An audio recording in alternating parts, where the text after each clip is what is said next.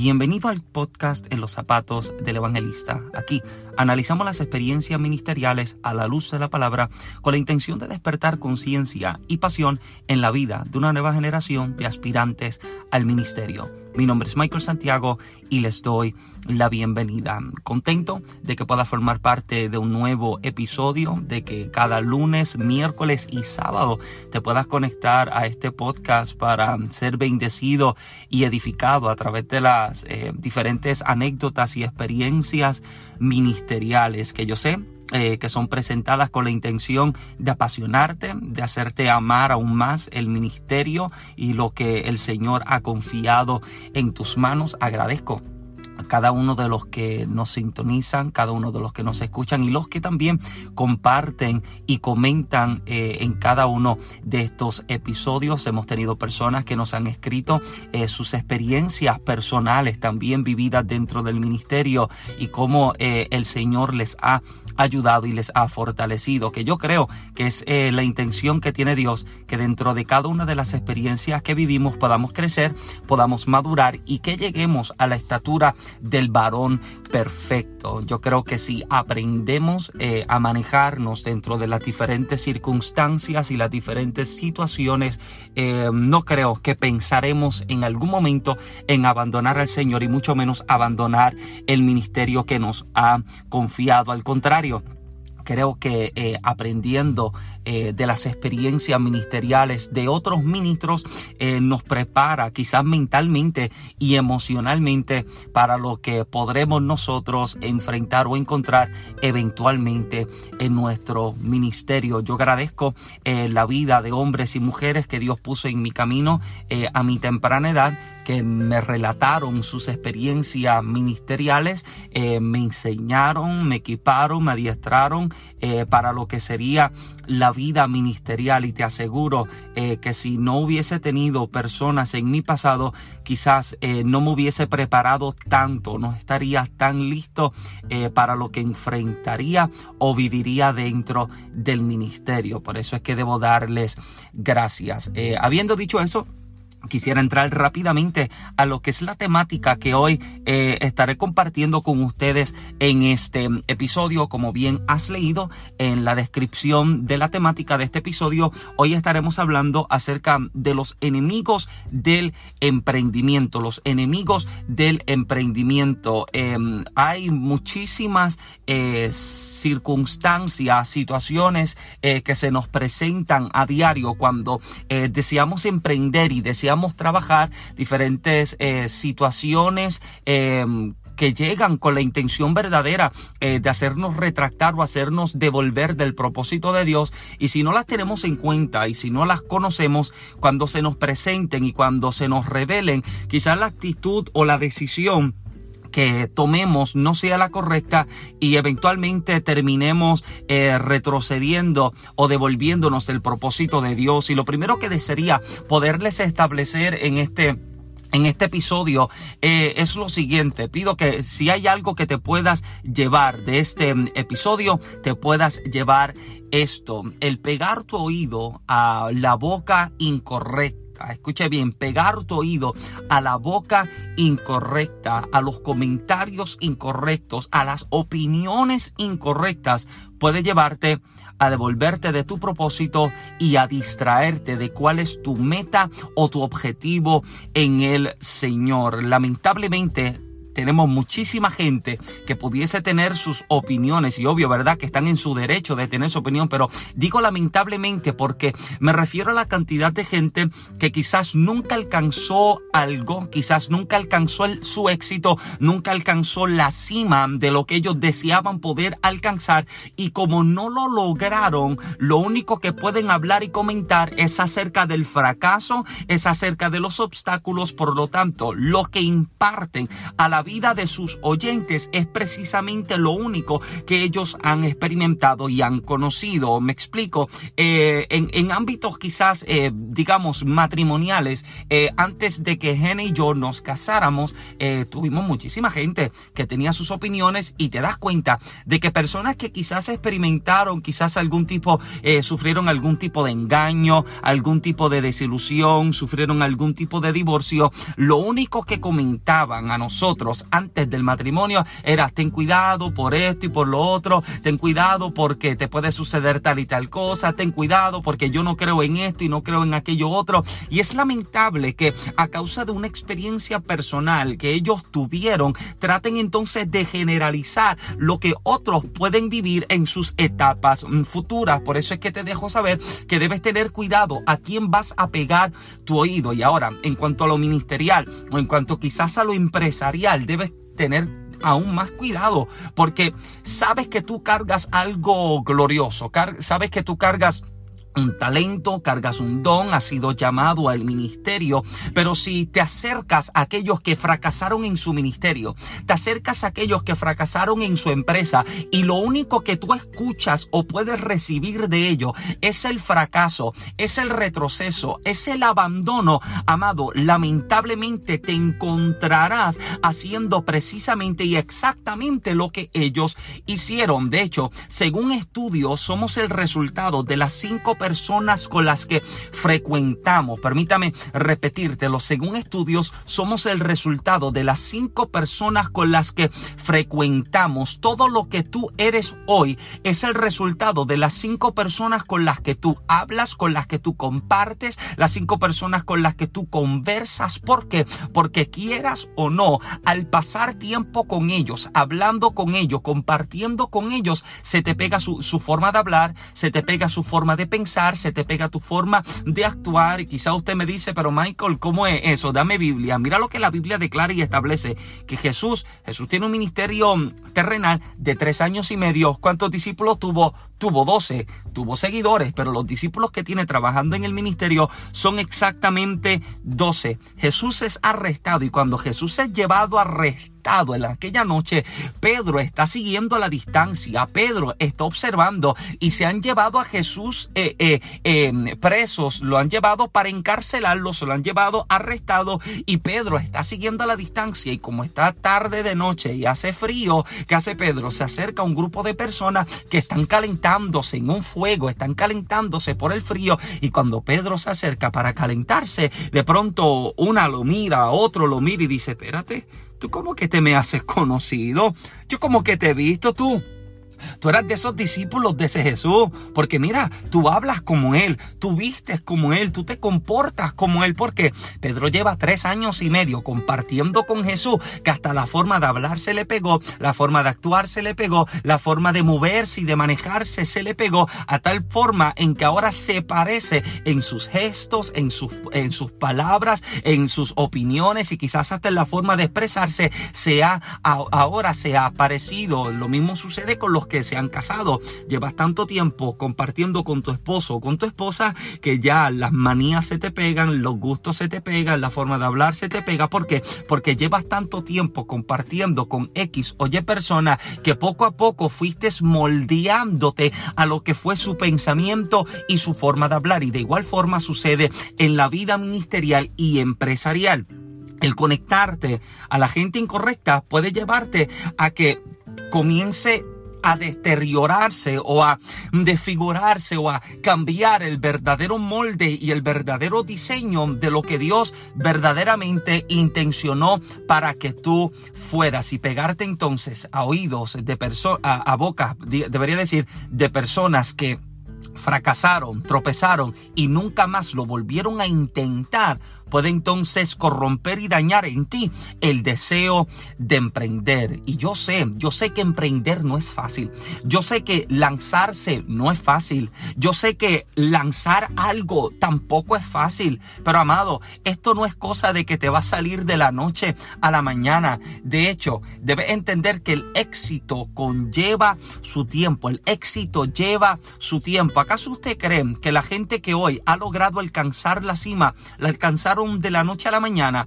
¿Acaso usted cree que las grandes empresas que hoy podemos conocer, quizás como Apple, como Amazon, como Google, comenzaron ya con edificios enormes, comenzaron con miles de, de empleados? No, Apple comenzó en el garaje de una casa, Microsoft de la misma manera, Google de la misma forma. Puede encontrar empresas, quizás negocios de restaurantes como lo que son las cadenas de KFC, de, de Kentucky Fried Chicken, del coronel Sanders. La fundó a sus 62 años de edad. Después de haber presentado su receta a tantas personas, todo el mundo se la rechaza. Hasta aquel entonces, a tal, a tal edad avanzada, es que entonces puede lograr alcanzar su éxito. Puede encontrar con que los restaurantes y las cadenas de McDonald's, dice que Ray Kroc eh, pudo vender o establecer su primer restaurante a sus 52 años de edad. Imagínese, el creador de la Coca-Cola, que algunos hablan de que su receta está guardada en una bóveda secreta, en un lugar secreto, la receta que nadie puede descifrar ni conocer, que nadie conoce. Este hombre, John Pemberton, dice que creó, la creó con 55 años de edad. Ahora te pregunto a ti, ¿quieres entonces quitarte? ¿Quieres entonces dejarlo porque en una semana no te salió? ¿Quieres dejar de emprender porque el primer mes no tuviste los resultados que esperaba? Ah. ¿Quieres entonces dejar el ministerio porque la puerta no se te abrió como tú querías? Alguien debe seguirme ahora. ¿Quieres entonces dejar de trabajar en aquello que, que se te confió en el espíritu porque no tienes los seguidores que esperaba, no tienes los likes ni las compartidas en las redes sociales que esperaba, porque al mes, a los dos, a los tres meses no te salió como esperabas? Entonces intenta rendirte, amado, debería decirte que si quieres rendirte a una semana de haber comenzado, esto no es para ti. Esto no es para la gente que se quiere rendir a primera. Y como he dicho eh, eh, en episodios anteriores, Hebreo 11:39 dice que nosotros no somos de los que retroceden. En mi episodio en el que hablo del enfoque, hablo específicamente acerca de esto. O sea, nosotros no somos de los que vamos a volver atrás, no somos de los que retroceden. O sea, lo que se nos ha confiado y lo que se nos ha dado es para emprender, es para avanzar, es para establecer y es para continuar. Ahora, debemos ser claros y entender que dentro de las etapas de emprendimiento sí nos vamos a encontrar con obstáculos y en los minutos que me restan deseo poderte hablar acerca de los cinco enemigos del emprendimiento o cinco enemigos que yo he podido eh, señalar, he podido identificar para que usted de igual forma pueda identificarlos en su vida y pueda por lo tanto prepararse para que cuando llegue el momento en que se le presente tal desafío usted pueda actuar correctamente Podríamos comenzar con el primero, las comparaciones que yo entiendo que es uno de los enemigos más devastadores en la vida de un ministro, el comparar sus talentos con el talento de otro. Permítame hablar a la nueva generación de aspirantes al ministerio. Cuando Dios te diseñó y cuando Dios te cableó y cuando Dios te dio la forma que tú tienes, Él no te formó ni te hizo de acuerdo a lo que vio en otro, sino que a ti te entregó diseño y originalidad. Debes entender lo siguiente, tú no eres la copia barata de nadie. Dios no te diseñó como la copia barata. Eh, eh, como dirían en inglés, you're not a cheap knockoff. Tú no eres un made in China, no eres un made in Taiwan. Hello. O sea, cuando Dios te diseñó, Él te dio tu propio diseño, tu forma de hablar, tu forma de manejarte, tu forma de expresarte, las ideas diferentes y quizás raras en, eh, ante la, la perspectiva de otra gente, pero es lo que Dios diseñó y te como parte del diseño que tú tienes. Entonces, si tú has sido diseñado como alguien original en Dios, ¿por qué vivir comparándote? ¿Por qué comparar tus talentos con el talento de otro? ¿Por qué comparar tus dones con los dones de otro? ¿Por qué comparar tu ministerio con el ministerio de otro cuando Dios lo que te entregó fue aparte, fue diferente. De hecho, cuando lees al apóstol Pablo que habla acerca de las funciones de los diferentes miembros que forman parte del cuerpo de Cristo, él hace entender que cada uno tiene su función diferente de acuerdo al diseño que cada uno tiene. No todos van a hacer la boca. Imagínate que, que no todos van a hacer lo mismo, debería decir. Imagínate que la boca, además de hablar, también viera, también escuchara, también caminara, también eh, construyera no, amado, sería, yo creo que sería una locura. Por eso es que debe entender que no tienes por qué compararte porque todos estamos trabajando para el mismo reino, todos estamos trabajando para el mismo rey,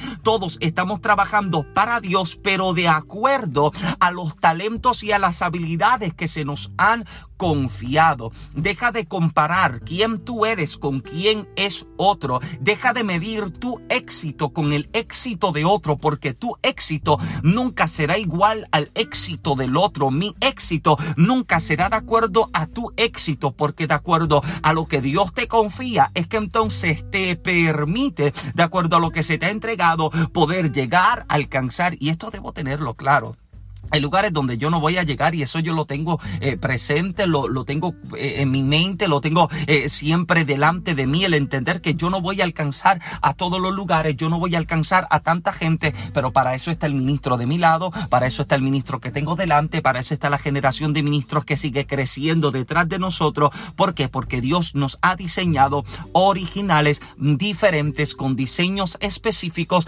pero para trabajar para el mismo reino y para el mismo reino rey. Por lo tanto, el primero de los enemigos que, debían, que deberíamos tener delante, los primeros, el primero de los enemigos del emprendimiento es las comparaciones. El segundo es peligrosísimo porque el segundo yo lo comparo como un parásito que consume y se alimenta poco a poco hasta drenar por completo la integridad y lo que es verídico y lo que es lo que, lo que verdaderamente es entregado por Dios. Y hablo precisamente acerca de la envidia. ¿Por qué? Porque la envidia no solamente te hace mirar lo que otro tiene, sino que te hace pensar y hablar de la siguiente forma. Me lo debieron haber dado a mí. La oportunidad me lo debieron haber dado a mí. En la posición yo la podía tener. Yo lo pude haber hecho mejor. Y esto a mí, amado, me rompe la cabeza porque la envidia se siente observar con rechazo, con menosprecio y mirar a aquel que está emprendiendo, mirar a aquel que está trabajando y decir, a, a, a mí me hubiera salido mejor, a mí me lo hubieran entregado. Yo estuve aquí primero, yo canté primero, yo, yo, yo, yo aprendí primero y la envidia lo único que hace es corromper, podrir, dañar lo que desde la eternidad se entregó y te das cuenta que quien es contaminado con el germen de la envidia lamentablemente nunca llega a nada, nunca alcanza nada, nunca se levanta, nunca emprende. Por eso es que si te encuentras que está siendo afectado con este germen, entrégaselo a Dios inmediatamente, identifícalo, no te hagas de oídos ciegos, identifícalo a primera instancia y entrégaselo a Dios, Señor. No permitas que mi corazón se corrompa, no permitas que mi mentalidad se corrompa, no permita que se dañe ni se corrompa aquello que tú me has entregado. El tercero, que también es poderosísimo, es precisamente el temor, porque te das cuenta que hay diferentes formas en las que la gente puede reaccionar delante del temor. Hay personas que bajo temor sencillamente eh, corren sin detenerse, se llevan todo lo que tienen delante. Te lo digo de que yo vivía en un residencial público y en ocasiones entraban personas de otros lugares con armas de fuego disparando, hay dos bandos disparándose y la gente que se encuentra en medio de un tiroteo, en medio de balazos, te dabas cuenta que estaba la persona que corría y tomaba su niño y corría y se llevaba lo que fuera, pero eh, corre de tal forma en que nadie lo detiene. Pero me encontraba con que había otro tipo de personas que actuaba o que accionaba de acuerdo a lo que estaba viendo y era la gente que sencillamente se paralizaba. Había personas que el temor era tanto que sus piernas se congelaban, sus brazos se, congelaban y su mentalidad se frizaba por completo de tal forma en que se detenían y, y te das cuenta que el temor tiene este poder de paralizar el avance, de detener a aquel que intenta avanzar. ¿Por qué? Porque el temor te dice no te vas salir bien. El temor te dice, no vas a tener las puertas abiertas. El temor te dice, nadie te va a dar la mano. El temor te dice, nadie te va a aportar. ¿Y sabes lo que el temor hace? Te paraliza, te estanca y te detiene. Ahora debes entender que Dios a ti no te ha dado un espíritu de cobardía, sino un espíritu de poder, de amor y de dominio propio. Usted debería mirarse en el espejo y dejarse saber. Hoy ponte la mano en la frente y declárate, en mí no hay espíritu de cobardía ni de temor, sino que yo emprendo, yo trabajo y yo me muevo hacia lo que Dios me está llamando. Alguien a eso le debió gritar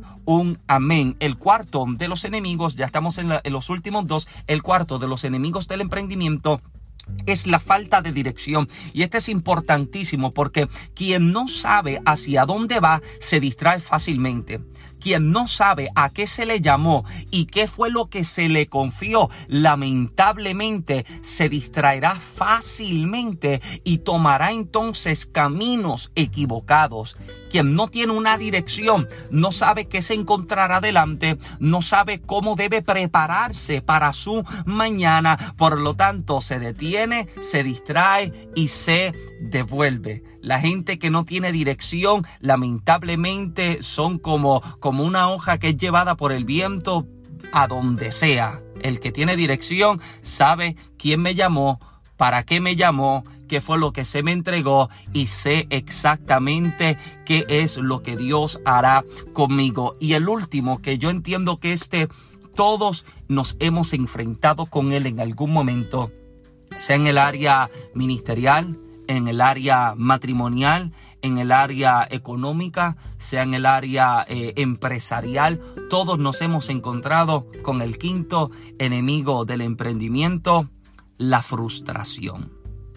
Porque la frustración, luego de haberte, haberte visto fracasado una vez, que a la primera vez no te salió, la frustración te dice, esto no va a funcionar. No lo vuelvas a intentar nuevamente porque nuevamente vas a fracasar. No lo vuelvas a intentar una vez más porque ¿qué va a decir la gente de ti? La gente se tiene que estar riendo, te dice la frustración. La gente se da cuenta de que no te está saliendo bien y solo estás haciendo el ridículo. ¿Me permites hablarte con claridad y con sinceridad en este día? O sea, la frustración te hace pensar y creer de que como no te salió bien, vas a tener que quedarte aquí. No lo vuelvas a hacer, no lo vuelvas a intentar porque no te va a funcionar. Y usted debe entender que la frustración tiene un poder increíble porque son tanta gente que son afectados por la frustración que no vuelven a lanzar ni intentar algo en el ministerio. No vuelven a lanzar la marca que quizás intentaron lanzar dos o tres años atrás.